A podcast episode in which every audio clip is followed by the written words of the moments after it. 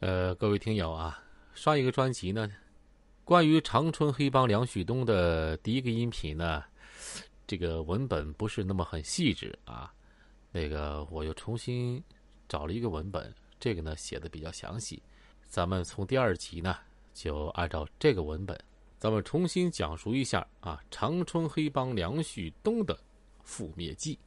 新中国成立以来。长春市规模最大的黑社会性质犯罪团伙头目梁旭东一审被判处死刑，剥夺政治权利终身。同时，梁旭东通过各种经营活动，逐步建立并壮大了以饮食娱乐为主业的吉林省吉利亚饮食娱乐有限公司。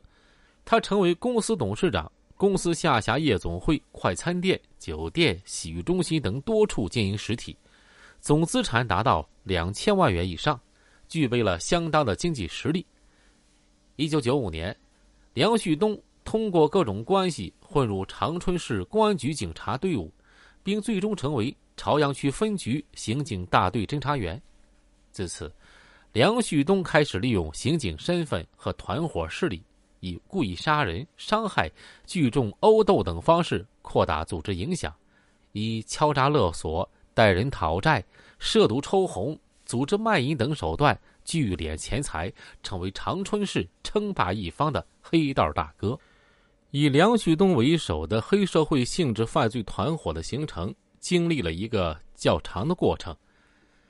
梁旭东自1987年从部队退伍回到德惠市之后，被分配到德惠市粮食运输公司工作。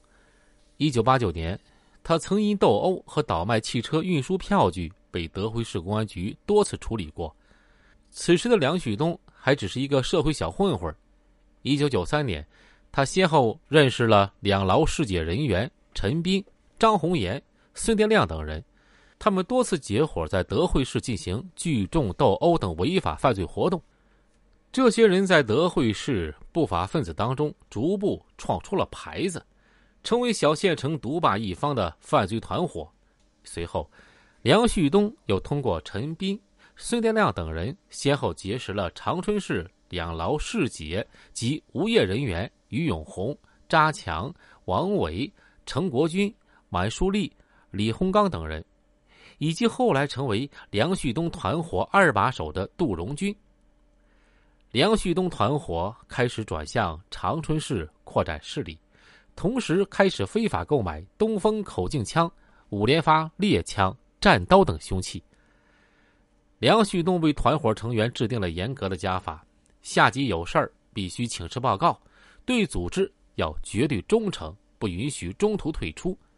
如果违反家法，轻则剁掉手指，重则打折腿。一九九六年冬天，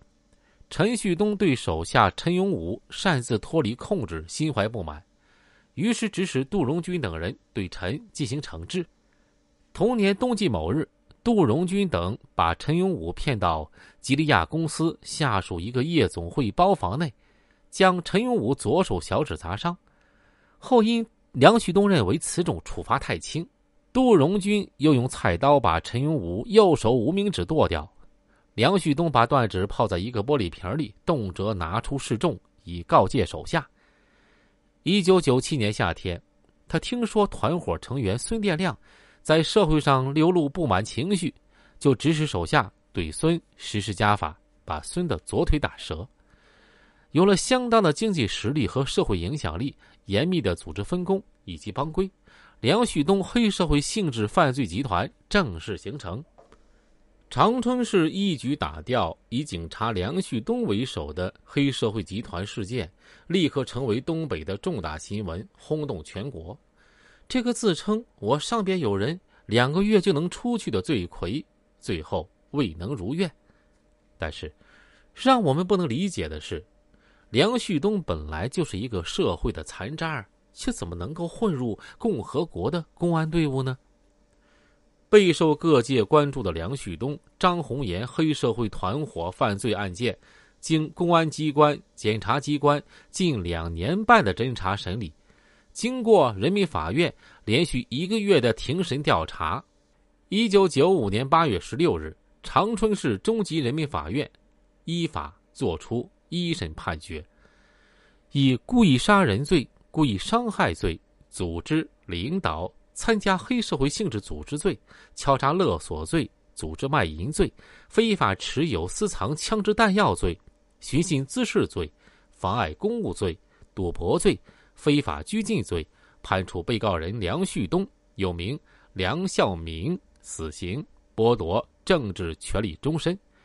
判处被告人张泽浩（曾用名张红岩）死刑，判处被告人杜荣军（曾用名杜德伟）死刑。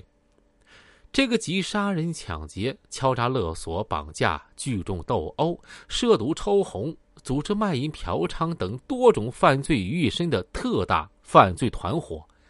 几年中相互勾结在一起，先后作案百余起，其中重特大案件七十余起，杀死四人，杀伤三十三人，抢劫、敲诈、诈骗财物数额巨大。其犯罪气焰之嚣张，手段之残忍，危害之严重，在吉林省乃至全国都很罕见。